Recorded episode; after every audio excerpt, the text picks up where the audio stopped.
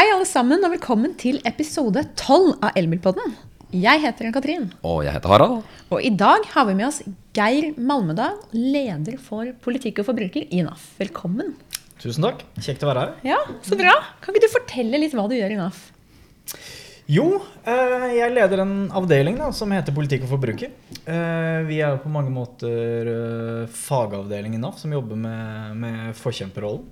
Om det er forbrukerarbeid, tester som er relevant for trafikanter. Følge trender, ting som kan treffe oss som forbrukere. I tillegg til f.eks. rettighetsarbeid på vegne av forbrukerne, som vi gjør mye sammen med NAF Advokat. Så er det den store jobben som er interesseorganisasjonen for NAF, da, som sitter i vår avdeling. Mm. Dette er liksom litt den eh, skjulte delen av NAF-medlemskapet. Det er disse menneskene som jobber med veldig mye rart, som ikke er liksom den konkrete veihjelpen eller uh, noe sånn fysisk som man har bruk for i hverdagen.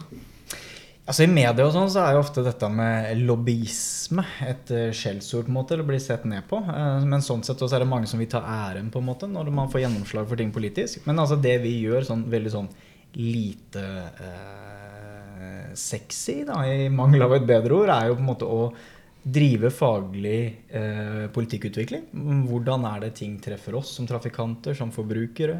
Eh, hvordan beveger folk seg i hverdagen? Hvilke behov har de? Og så legger vi fram faglige anbefalinger for politikerne. Eh, møter dem, kom, viser, altså, legger fram våre standpunkter. Mm viser til fagrapporter, den type ting, og deltar i debatter. For det er uenigheter her også. ikke sant? Men det er jo interesseorganisasjoner og forkjemper NAF, da, der vi legger fram ja, medlemmene våre sine behov til norske politikere. Så NAF er på Stortinget?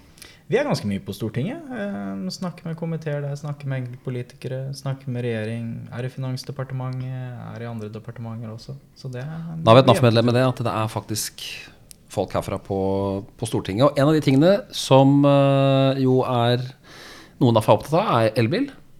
Og, og, og, hvorfor er vi det? Hvorfor er NAF opptatt av elbil?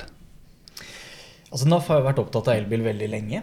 Eh, men altså i utgangspunktet, vi er jo teknologinøytrale eh, egentlig når det gjelder dette med bil. Det er jo flere teknologier som kan bidra i samfunnsutviklinga, om det er hydrogen, bio, den type ting. Men mm. elbil er jo det som er, er lengst framme, og som vi har vært opptatt av veldig lenge.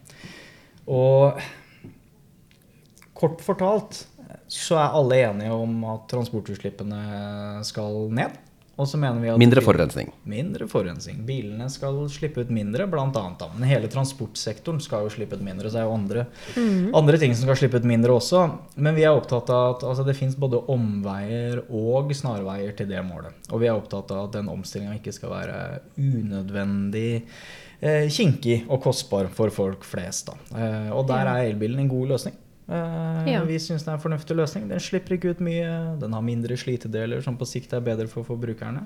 Uh, ny teknologi kommer gjennom elbiler. Selvkjørende, selvkjørende teknologi og den type ting. Og forbrukerne har jo allerede ja, skal vi si, sagt at de liker den veien her, da, for elbiler selges jo mer og mer av hver måned. Uh, ja.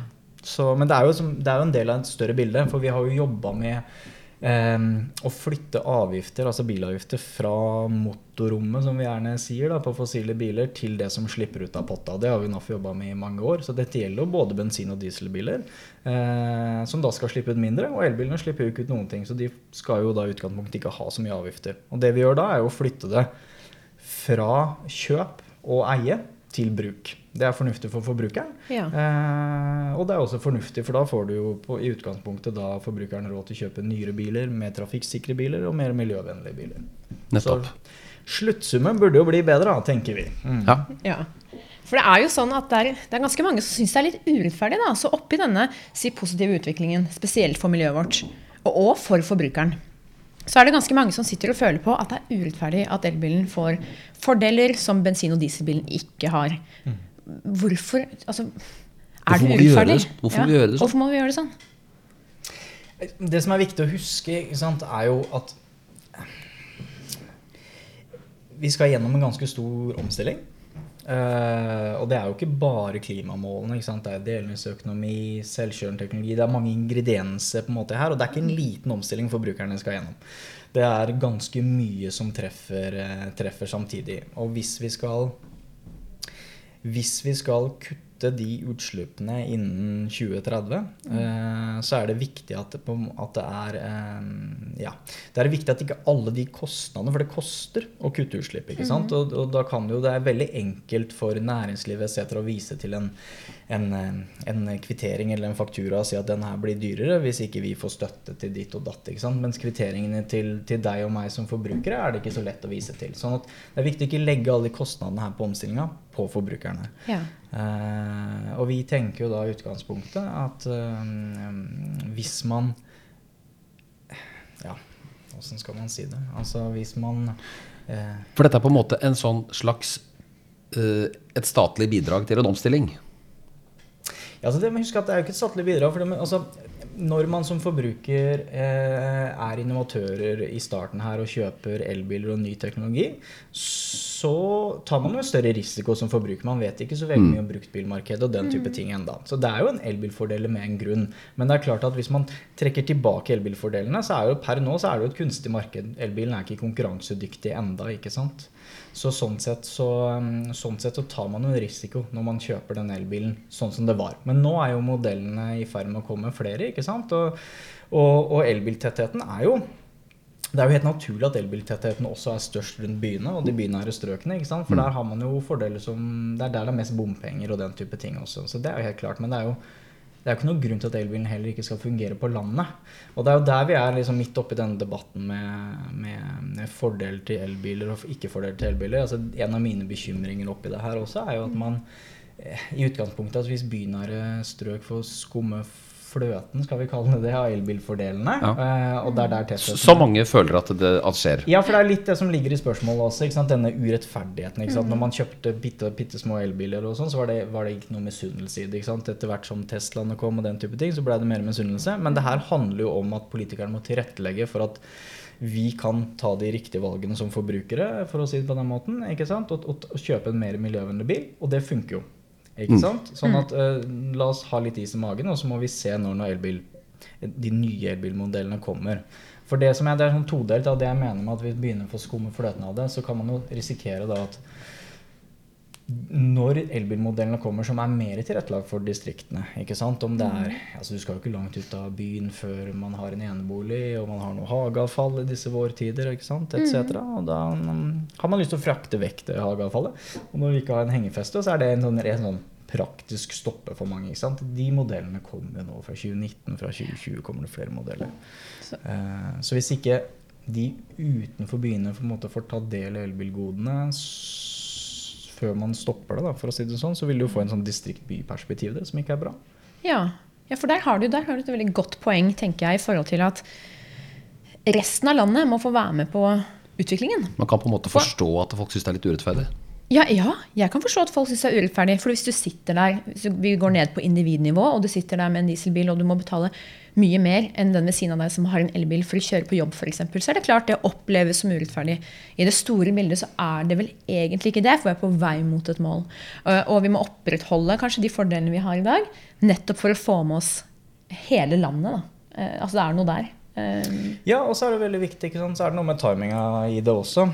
Fordi at um, hvis du på en måte i utgangspunktet uh, Nå ser vi at det blir færre og færre dieselbiler i byene. ikke sant? Og det blir flere, tettheten på dieselbilen blir, blir tettere utenfor, utenfor byene, som er helt naturlig. For det bruktbilmarkedet i byene blir mer og mer retta mot bensin og mot uh, elbiler og ladbare hybrider. Uh, men hvis du da nærmer deg Eh, ja, hvis dere tenker dere at dere nærmer dere klimamålene, eh, altså politikerne nærmer seg klimamålene uten å nå dem, så har de ett virkemiddel å skru på i utgangspunktet, og det er drivstoffavgiftene. Eh, og hvis man da trekker på de da, for å presse bygda inn i elbiler før elbilene er der, så er jo det ganske urettferdig. For det er jo forskjellen mellom dette med kjøpsavgifter og bruksavgifter. Så det er, ja, det er en ganske komplisert eh, sammenheng, men nettopp det at forbrukerne skal jo forholde seg til denne kompliserte sammenhengen. Da. Så det er det med forutsigbarhet i den politikken som er ganske viktig for NAF oppi der. ja. Geir er en, eh, en eh, nøye mann eh, og sløser ikke med pengene sine. Men, men du har selv gjort dette regnestykket i, i sånn rundt eh, 2014, da du kjøpte elbil. Kan, kan du fortelle litt om det, hvorfor, hvorfor du selv uh, kjøpte elbil, og hvordan du gjorde det regnestykket? For du, du, du gikk ikke bare og handla, du gjorde en jobb foran. Ja, så det var egentlig sånn veldig sånn De fleste av oss, når man tar økonomiske avgjørelser liksom Bil er jo en dyr greie, så er det sånn ja, familieråd. Hva er det vi trenger, hva er det vi skal ha? Skal vi ha én bil, skal vi ha to biler? Hvor bor man, hvor jobber man? Eh, Så det var mer en sånn sette seg ned og se på familieøkonomien. Eh, Og vi hadde jo det mest kjedelige, klassiske norske. da. Vi hadde en Volkswagen Passat som på det tidspunktet var kjøpt brukt. Jeg husker ikke, tre år gammel, fire år gammel, tenker jeg. Vi har aldri kjøpt ny bil i hele vårt liv. Eh, og så regna vi på det. Hva er det det vil koste å gå over til en elbil? Eh, og vi har familie på Vestlandet, eh, og vi har unger.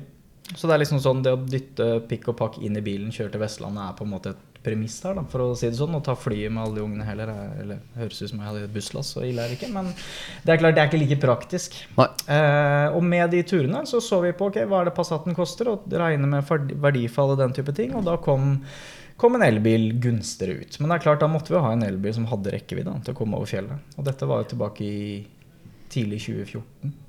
Ja. Ja, det er, det er årsskiftet 2013-2014. Mm. Og den bilen kjører du fortsatt? Nå spurte du to spørsmål en vet du, Den bilen kjører jeg fortsatt. Vi har kjørt øh, ja, vi har opp, kjørt 220 000 menn over. Og vært på ferier, familieferie i Europa. Kjørte til Lofoten med familien i fjor sommer. Eh, men det var jo i 2014 så måtte du tenke igjennom når du Ja. dro på familietur. Selv med en Tesla Modell S.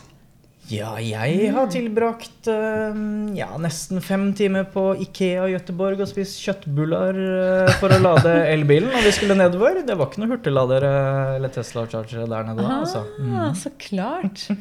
Så det var, det var ballbingen på Ikea, og så mm, må jeg innrømme Systembolaget ligger ikke så langt unna, så vi fikk fiksa litt flere ting på en Men, gang. men nå, fra 2014 og frem til nå, som din personlige erfaring, nå er det helt annerledes.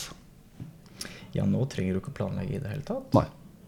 Men det er jo den delen av ladenettverket, da, ikke sant? For det er jo forskjell på hvordan du Når vi skal på langtur, for å kalle det, så, så må du tenke gjennom hvor du skal i så fall. Og for min del nå så trengs ikke det noe planlegging i det hele tatt. Men det er klart, eh, hvis du har en bil med litt mindre rekkevidde, så er det en annen type, en annen type planlegging. Ja, Så egentlig så hadde den bilen du har i dag, fungert veldig godt hvis du hadde bodd i distriktet også. Ja. altså Det er jo ikke sånn, det er jo litt sånn myte det der om at man kjører mer bil i distriktet. Altså man er, Og hva er distriktet? altså jeg mener Ja. Den fylkelandet du kjører mest bil, er jo Akershus. Det er ikke Finnmark. Men det er jo lenger mellom husa og, og, og, og, sentrumene i Finnmark. ikke sant? I Akershus er det tett, men man kjører mer bil for det er mer ruralt. ikke sant? Man er avhengig av bilen, og det er ikke noe godt buss- eller kollektivtilbud. Eh, men det er klart eh, Men da er vi inne på en av de andre politiske tingene, og det er ladenettverk. mm. Fordi du har, eh, du har selv kjørt elbil siden 2014 og har liksom opplevd dette supercharge-nettet til Tesla som har utvikla seg. Hvor det nå er Nå sier du nå, nå trenger du ikke planlegge, før så måtte du planlegge eh, hvis du ikke vil ha fem timer kjøttbuller på Ikea. Det er koselig, Men det- altså, men ikke hver helg. Nei, ikke sant? Den store eh, Fordi ute, vi må jo ha ladeinfrastruktur for, for de nye og større elbilene med lengre rekkevidde. Hva er det nå, Hvilke utfordringer har man politisk med ladenettverk fremover? Er det en offentlig oppgave? Det fins private. Ikke sant? Det er, det er en sånn skillelinje her. Ja, det er en skillelinje her, men hele premisset for spørsmålet er litt sånn For det er jo først nå egentlig Noen kommer til å bli fornærma når jeg sier det, men det er først nå egentlig lading har fått litt fokus. da. Eh, og, men det jeg mener med at noen blir fornærma, for det er klart at Enova har jo hatt veldig gode støtteordninger eh, for hurtigladere og den type Ja. ting også. Men det har vært veldig sånn fokus på kjøpsfordeler for elbil, få elbilene ut på veiene ikke sant, etc. Det kan vi godt ta, ta en runde på også. Men så har ikke fokuset vært så mye på ja, hvilke behov har elbilen når det kommer ut her. For det dere må tenke gjennom, er jo ja, elbiltettheten har økt liksom enormt og enormt fort. ikke sant? Men tenk dere fra 2025, hvis vi bare skal selge nullutslippsbiler. Da blir det ganske mye større behov da, for ladenettverket langs veiene. Ja. Så det er noe med fokus på det. Men det spørsmålet du stiller, liksom, hva er behovet nå? Jeg tror det er sånn todelt. Jeg tror altså det er både den i kjøpsøyeblikket så tror jeg forbrukerne tenker mye på hva det vi trenger på, på tur. Eh, men i praksis så er det den hverdagsreisen som er det viktigste for folk. Eh, og den dekkes mye av lading hjemme. Ja. Eh, men det er jo ikke alle som har tilgang på lading hjemme. Det er, så det er en todelt greie. ikke sant? Er du, det er jo det Fordelen med å bo litt utafor by er jo gjerne at du har tilgang på egen oppstillingsplass og parkering. Og der har jo med de nye endringene i forhold til borettslagslover og den type ting gjort at det kan lettere å tilrettelegge, i hvert fall. Men man burde få på plass ordentlige støtteordninger for borettslag. Altså de kommunene som har gjort det har jo, eh, har jo virkelig hatt suksess med det. Eh, men, men det må på plass større insentiver der sånn for å få det på plass. Og det har vi snakket om tidligere i tidligere pos- episoder også, at uh, det at man faktisk har en ladeplass i borettslaget sitt, det er jo også med på å øke verdien på, på boligen. På bolig. Ja, er du gæren.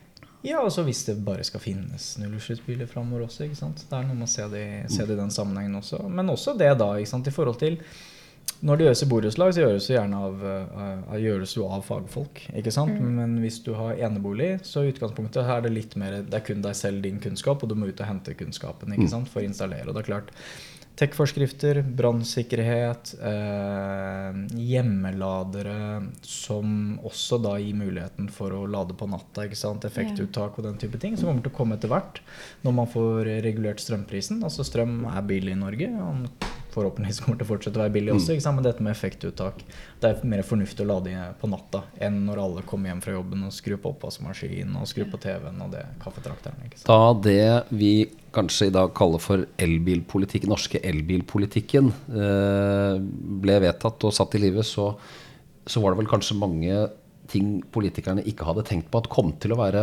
eh, hva skal man si, følger og konsekvenser av dette. I og med at det ble en såpass suksess som det gjorde.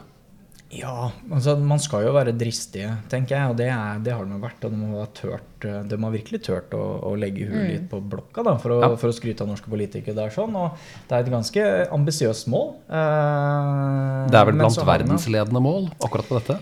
Ja, jeg, det er jo eh, Vi selger jo ikke flest elbiler i Norge, for det er jo et lite land. Men i forhold til antallet innbyggere, så er det jo veldig tett på. Men det er klart, altså, men nå er jo Europa kommer jo virkelig, virkelig etter, da, for å si det sånn. Men, men det jeg mener er at du trenger ikke å ha svaret på alt når du legger et forslag på skriveblokka, for å si det sånn. Man må se noe av konsekvensene.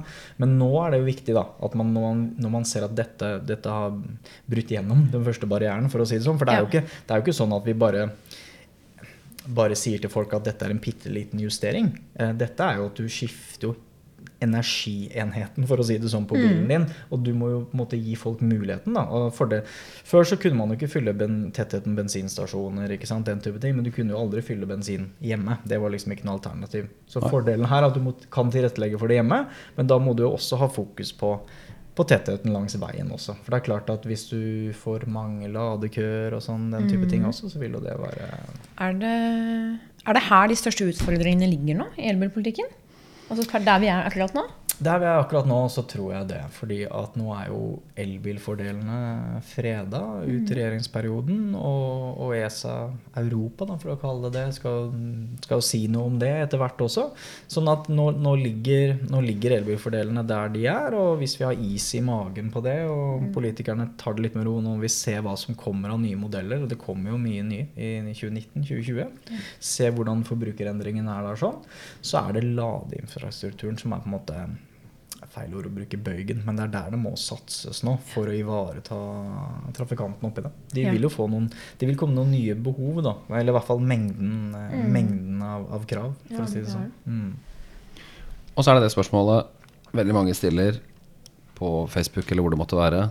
Lille Norge. Har det noe å si at vi gjør denne satsingen?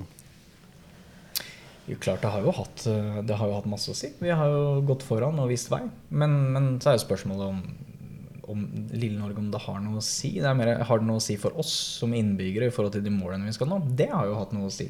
Så det kommer litt Hva tenker du på da?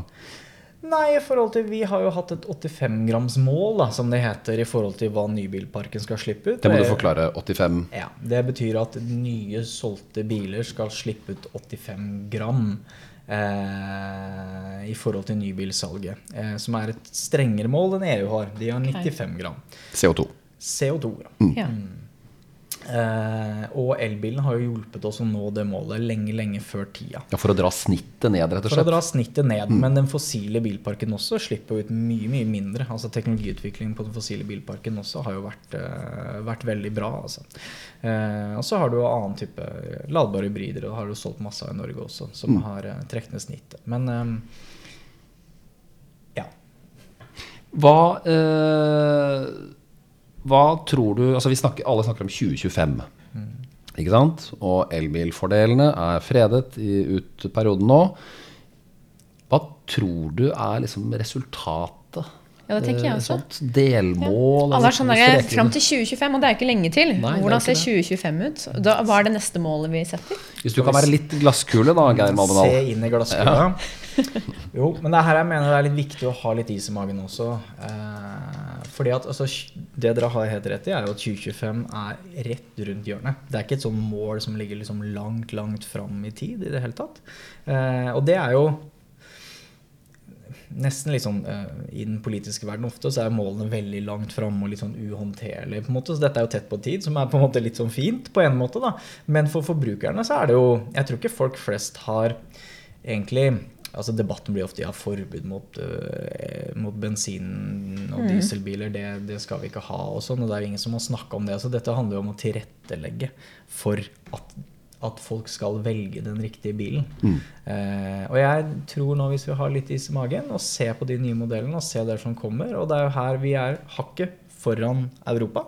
Eh, og når de store produsentene nå virkelig setter i gang, og de får jo mål på seg Um, og, og, og treffe disse CO2-utslippene som vi snakka om, ned på fabrikknivå. ikke sant? Så de må virkelig produsere en stor mengde elbiler. Og da får du et modellutvalg som kan tilfredsstille større deler av, av landet. ikke sant? Og hvis vi da får på plass litt ladenettverk i tillegg, for å si det sånn, så, så, vil, det, så vil det fungere. Um, Så du tror at eh, mange som i dag sier at eh, nei, elbil er ikke noe for meg, de kommer til å kjøre en elbil i 2025? Nei, altså det du må huske null, altså Målet i 2025 er jo nybilsalget. Og hele den norske bilparken kommer jo ikke til å endre seg over natta ved å knipse en finger i 2025. Og det er jo heller ikke poenget. ikke sant? Så vi må jo, hele bilparken skal jo skiftes.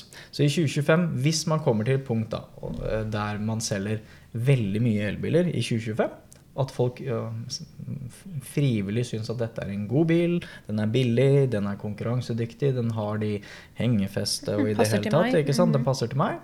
Så er jo det uh, veldig positivt. Og så vil du ha en bilpark. Den norske bilparken er jo en av Europas eldste bilparker. Vi har litt lett for å glemme det. For det at bil i Norge er dyrt. Eh, og da vedlikeholder vi det bedre og den type ting også. Eh, og vi kjører de annerledes enn en, en i resten av Europa, som kjøper mindre biler og kjører de hardere. Så det betyr egentlig at vi har bilene lenger. Vi har bilene, altså Snittalderen på en gjennomsnittlig bil i Norge i dag er over 10 år. Oh, ja. eh, og vrakingstida er ca. 19 år. Oi. Så det er ganske gammelt, altså. Eh, så det er klart at det Oppi dette med å se inn i glasskula hva som skjer, så er det man, det man må passe på at de tiltakene som vi kan kalle klimatiltak, ikke gjør det unødvendig eh, dyrt eller unødvendig vanskelig for forbrukerne oppi det. Og at ikke du får noen utilsikta konsekvenser. For det ene er liksom det vi snakka om i stad, dette med at distriktene kan komme uheldig ut. For det, man vil jo tenke naturlig at dem, dieselbilene vil jo gå mer utafor bykjerner ikke sant, enn i bykjerner, for der er det andre typer tiltak også. Men når de da skal skifte, som sagt, så bør jo de få ta en del av godene når de skal skifte, så ikke de blir liksom stuck i fossil energi. Men det er jo andre sosiale eh, Kan få usosiale effekter også. fordi at per nå så er det jo et bruktbilmarked på fossile biler. ikke sant? Som der dieselbilen kanskje ikke selger like godt i bynære strøk, men Norge er såpass lite at du fort kan liksom selge den utafor. Men hvordan vil det være med elbilmarkedet? ikke sant? Det er jo først når vi får på plass et ordentlig elbilmarked også, vi kan se hva skal jeg si, totaliteten av det. da. Ja. Så egentlig så burde vi For det er mange som sier burde ikke elbilen også betale i bomringen? Uh, og da tenker jeg, når jeg hører det du sier nå, så tenker jeg ikke enda, tenker jeg. Fordi vi må jo ha med oss mange flere. Eh, jeg vet ikke. Er det feil svar? Ja, skal jeg være fasiten på hva som er, riktig og galt? Ja, men det er bra. Det liker vi. Nei, men, altså, men det er klart at elbilen også må betale bompenger. For det er litt det jeg snakka om i stad også, å skifte fra uh, avgifter på, på, på kjøp ikke sant, over til bruk. Uh, men altså, all den tid bompenger er en fornuftig måte da, å finansiere norsk infrastruktur på. Men Ja. det tror jeg vi kan ha en helt annen podkast om, der NAF kan si sine meninger om det. Men det er klart at elbilen også må bidra. Eh, eh, og det, og, så NAF syns det er fornuftig den økninga av betaling som nå er vedtatt. ikke sant? Eh, Ja. Der man har lagt noen nasjonale rammer. Stortinget har vedtatt 50% takst på, på, på elbiler. Og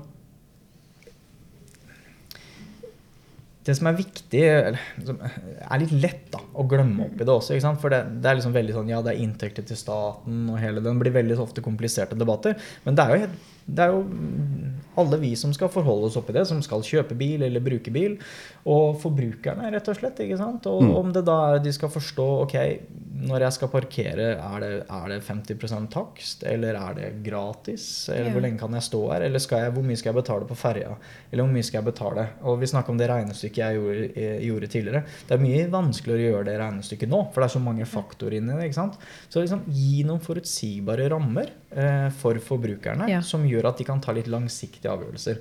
For det vet vi rundt familieøkonomien. Folk setter seg ned og regner på det og tar noen fornuftige avgjørelser. Mm. Og, og, og dette med 50% sats, det er en, da bidrar elbilene. Det er en økning av betaling. Det, det er fornuftig. Og så, og så dreier man det da også over, um, over fra eie til bruk, som sagt. Men det er klart, det er jo bare liksom første skrittet nå. Eh, vi, vi tenker at vi må jo få på plass et et, eh, det viser litt av dette systemet når vi tenker jo i en sånn, en sånn gammel boks, for å si det sånn, eh, i forhold til bilavgiftssystemet. Så må vi over i et nytt type tankesett. Og NAF mener at vi må få mer kunnskap på bordet rundt det vi kaller veiprising, da, som egentlig handler om prising av bruk, bruk av bil versus, eh, versus det å bare prise, prise det å eie en bil. Det er litt som å ta bussen. Når den kjører forbi huset ditt, så betaler du ingenting. Men eh, skal du, skal du på busstur, så betaler du. Ja, Det betyr at du kan ha en bil stående hjemme på tunet på en måte som er trafikksikker og som er miljøvennlig, men du betaler den ikke når du ikke bruker den. Nei.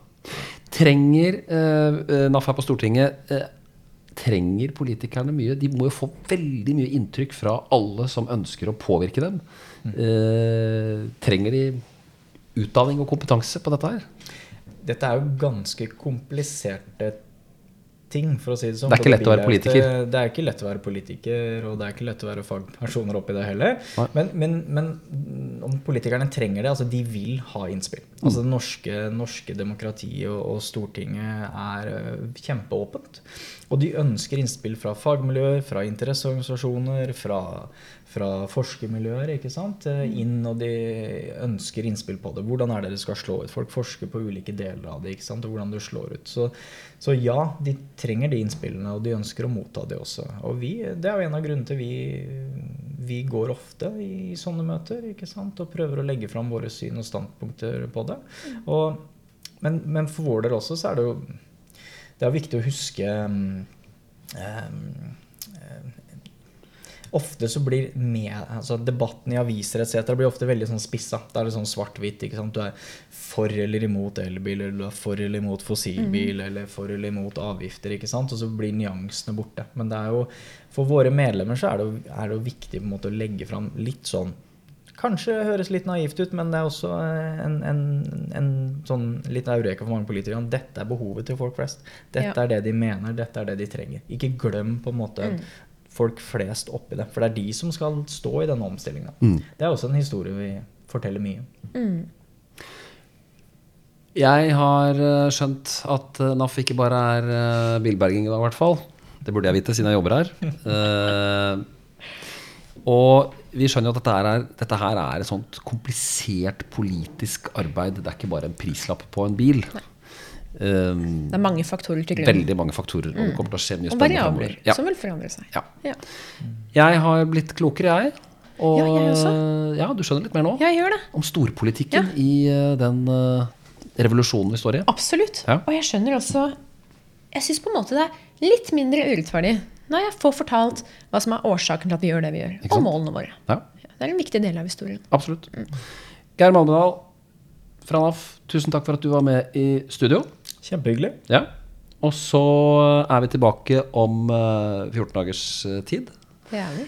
Eh, Du kan eh, høre oss på iTunes og SoundCloud, og se oss på Facebook. Se og høre oss. Og har du spørsmål, så kan du sende oss en e-post på elbil.krøllalfa.naf.no. Krøllalfa, naf.no. Og du kan følge oss på Twitter, Instagram og Facebook for å høre mer enn bare podkastmateriale. Ikke sant? Og så har vi i tillegg nettsider. naf.no slash eh, naf.no slash elbil, hvor du kan lese masse om elbil. Flott. Vi ses om 14 dager. Ha det bra. Ha det.